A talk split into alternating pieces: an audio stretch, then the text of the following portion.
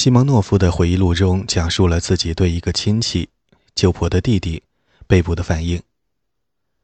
他是一名资深军官，涉及1937年对哈图切夫斯基和其他高级将领的公审。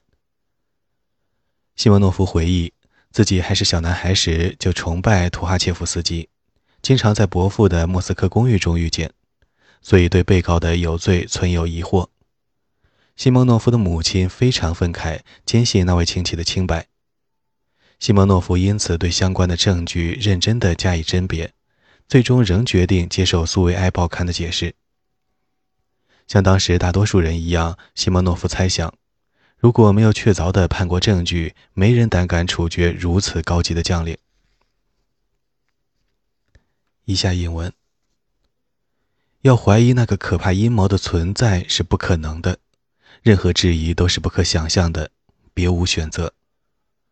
我在讲那些时代的精神，除非他们有罪，不然就无法理解。以上引文。西蒙诺夫以同样的逻辑接受了亲戚有罪的认定。该亲戚之前曾被捕一次，1931年，因证据不足而获释。在西蒙诺夫眼中，他的再次被捕必然意味着已经找到了他有罪的新证据。他的继父曾于1931年被捕，却没有遇上麻烦，可作佐证。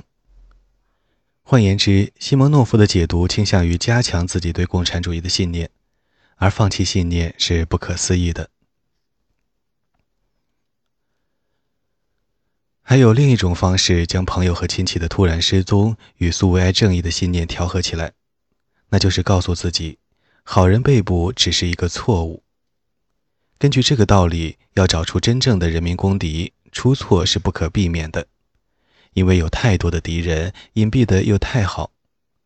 基于这种思维，真正的敌人总归是他人：监狱门口排队送包裹的女人的儿子和丈夫，永远不会是自己的朋友和亲戚。奥利加·阿达莫娃·斯柳兹贝格回顾丈夫1936年的被捕，如此总结自己的反应。以下英文：不，这不可能，它不可能发生在我和他的身上。当然有传闻，要出事了，已有逮捕事件发生，但这一切肯定只与别人有关，当然不会发生在自己身上。以上英文。奥利加的丈夫在遭到内务人民委员会拘捕时，认为这只是一个误会。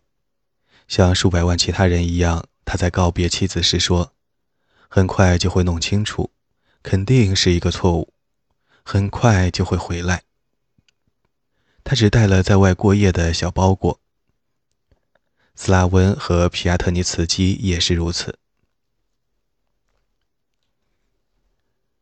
许多人相信弄错了。便写信给斯大林，欲求释放自己的亲人。安娜·谢苗诺娃从小就是共产主义者，在父亲1937年6月被捕之后，就曾写信给斯大林。他现在回忆道：“我想几天后斯大林就会收到我的信，读完后会说这是怎么回事？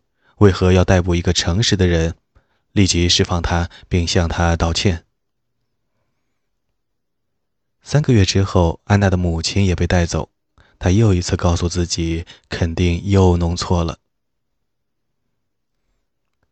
这一想法因内务人民委员会主管叶若夫的倒台而获得加强。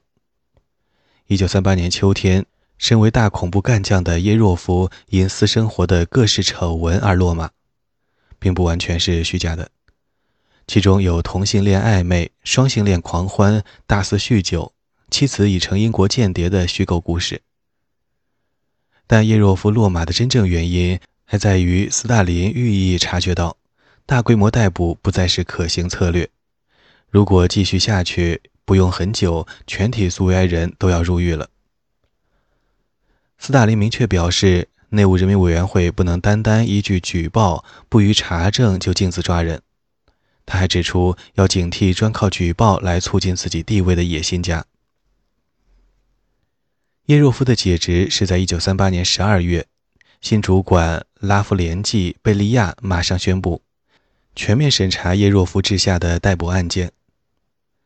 到一九四零年，一百五十万宗案子审查完毕，取消了对四十五万人的判罪，封存了十二点八万宗案卷，三万人获释出狱，三十二点七万人走出古拉格劳改营。这恢复了许多人对苏维埃司法的信心，让疑惑者把叶若夫恐怖看作一时的畸变，而不是制度的滥用。据声称，大规模的逮捕都是叶若夫的所作所为。斯大林纠正了他的错误，并揭露了叶若夫的人民公敌面目。一直在逮捕官员，散布不满，以破坏苏维埃政府。一九四零年二月，最高军事法庭公审叶若夫，他的罪名是策划恐怖分子阴谋，为波兰、德国、英国、日本从事间谍活动，被枪决于他自己专为枪决敌人建造的特殊建筑内，离卢比扬卡不远。贝利亚的任命让人松了一口气。马克拉斯金记得：“我们欣喜若狂，在我们眼中，贝利亚似乎是纯正的理想人物。像很多其他人一样，他希望所有的无辜者将获得释放，监狱里只留下真正的间谍和敌人。”西蒙诺夫回忆，贝利亚的审查恢复了他对苏维埃正义的信念。消除了他因亲属被捕而可能生出的疑惑。事实上，西蒙诺夫因此而加强了自己的信念：没有获释的或之后被捕的，一定是有罪的。他如此回顾自己对1939年两个文人被捕的反应，分别是作家伊萨克·巴贝尔和戏剧导演弗谢沃洛德·梅耶荷德。以下引文。尽管这两人在文学界和戏剧界已占据重要地位，尽管他们的突然失踪引起了巨大的震荡，那时已是如此。然而，这两起逮捕来得那么突然，涉及如此不寻常的圈子，又在纠正叶若夫错误的贝利亚当政之下，这一切让我觉得他们也许确实有罪。在叶若夫当政时期被捕的人中，很多也许是无辜的。但这两人没有受到叶若夫的迫害，现在又是拨乱反正之时，却被突然逮捕，因此逮捕他们似乎应有很充分的理由。以上引文对梅耶荷德和巴贝尔的指控引起许多人的怀疑，其中之一是作家协会前总书记弗拉基米尔·斯塔夫斯基。他曾试图招募西蒙诺夫做举报人。他出生于奔萨省城的工人家庭，如果没有学会在道德原则上做妥协，也不可能晋升至苏维埃文学界的顶层。他身为斯大林的苏维埃文学界刽子手，批准逮捕了许多作家，并亲笔写下导致曼德尔施塔姆1938年春天被捕的检举信。但在这段时间内，斯塔夫斯基深受怀疑和恐惧的折磨。他在日记中承认自己的绝望。他的日记像普里谢维恩的一样，也用微小潦草的笔记，别人很难辨认。他为听到的一则故事深感不安，说一个党干部将自己带司机的汽车改装成一个卖淫场所。该司机说：“我实在弄不懂到底是怎么一回事。”他只是一个普通男孩，我们中的一员。然后跨过一条分界线，就变成了一头猪，满面污秽。一个普通工人一辈子都不会这么肮脏。也许是由于丧失信心，斯塔夫斯基开始狂欢、发胖、生病，因酩酊大醉而好几天不去上班。他躲避批斗作家的会议，或只做最温和的发言。为此，他终于在1937年11月受到作家协会党委的痛斥。以下引文：斯塔夫斯基同志身为作家协会的领导，大声嚷嚷要在文学界提高警惕，要开展揭露敌人的运动。但在现实中，他却在帮助隐瞒托洛茨基分子，不发起真正的进攻，不剿除人民公敌和党内异己分子的武器。对自己与敌人保持联系的错误，他仍然默不作声。以上引文。斯塔夫斯基承受着来自政治主子越来越大的压力，最终在一九三八年春天被免去作家协会的领导职务。像斯塔夫斯基一样，很多人对大规模逮捕存有疑问，但公开反对者极少。无论如何，如皮亚特尼茨基在全体会议上的抗议所显示的，有效反对的可能性极低。不管是团体还是个人，虽然在向党领导写信表达他们对大规模逮捕的愤慨，但几乎都是匿名的。一个无名团体在一九三八年六月写信给莫洛托夫说：“数十万无辜人士在监狱中凋萎，没人知道为什么，一切都以谎言为基础。”我们没有签名，请原谅，因为抱怨是糟践的。地方上却有一些党员的抗议，特别是老布尔什维克，其政治道德在斯大林崛起之前就已定型。奥利加·阿达莫娃讲述了一个老布尔什维克的故事，名叫阿尔图宁，是他1939年在克雷马劳改营遇上的。他来自沃罗涅日省，入党前是一名皮革工人，已到中年，但仍英俊，留一把红胡子。他曾经强壮，但因矿区工作而变得孱弱。与奥利加见面时，他被调到马加丹的妇女工作队，帮助制造工具。他告诉奥利加：“以下英文。这一切开始于1937年。先说这位同志是敌人，再说那位同志是敌人。”把他们都开除出党，我们举手表示同意，然后把他们打死，那都是我们自己的同志啊。起初我假装生病，逃避参加会议或举手拥护，到后来我觉得需要采取行动，再也不能这样继续下去。我们在摧毁党，杀害善良诚实的人。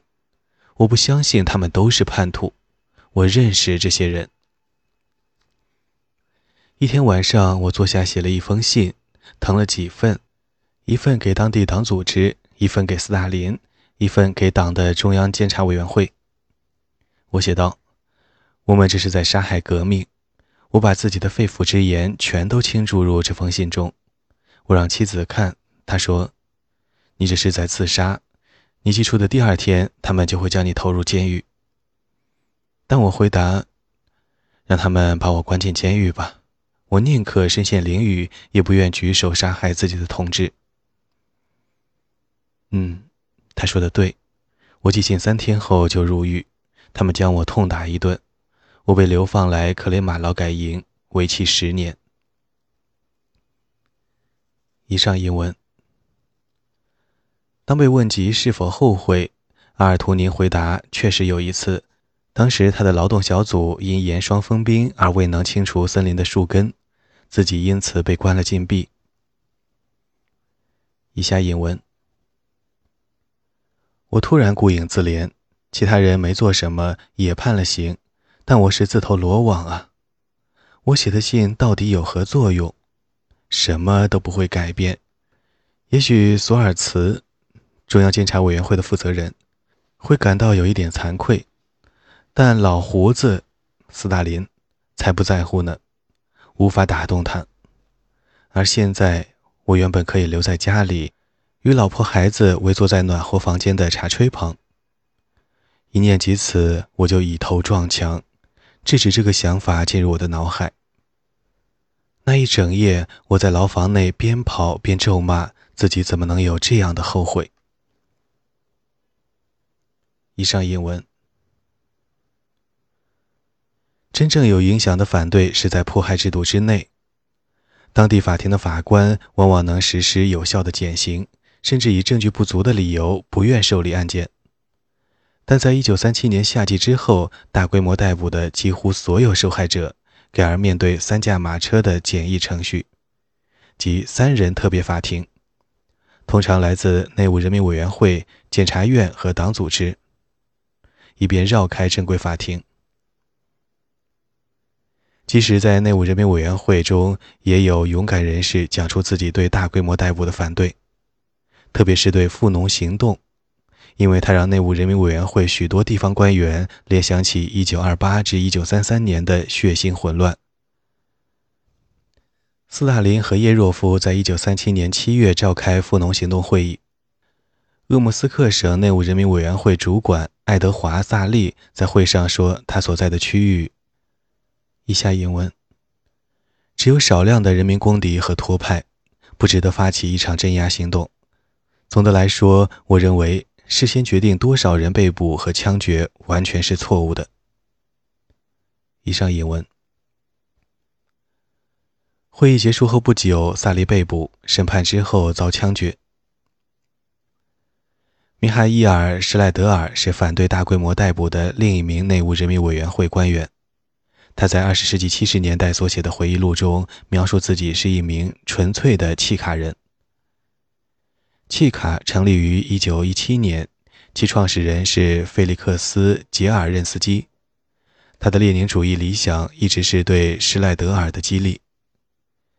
施赖德尔写回忆录是为了辩解自己在契卡的工作。称自己为大恐怖的受害者。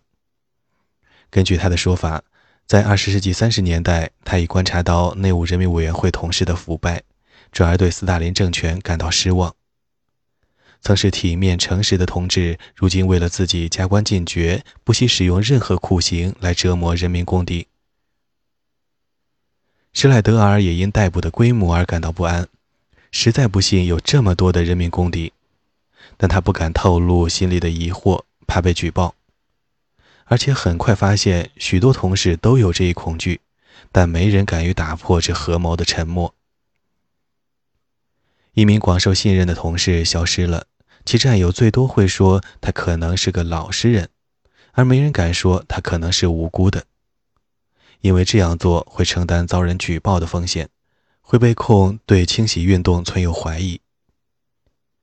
施莱德尔回忆：“没人弄得清楚为何有这么多的逮捕，但没人敢于开口，因为这会引起怀疑是在帮助人民公敌，或是在相互勾结。”好几个月，施莱德尔默默看着老朋友和老同事的被捕和枪决，但无法表示反对。他慢慢蜕变成了某种形式的良心抵制者。拒不出席在卢比扬卡院子对内务人民委员会同事的枪决。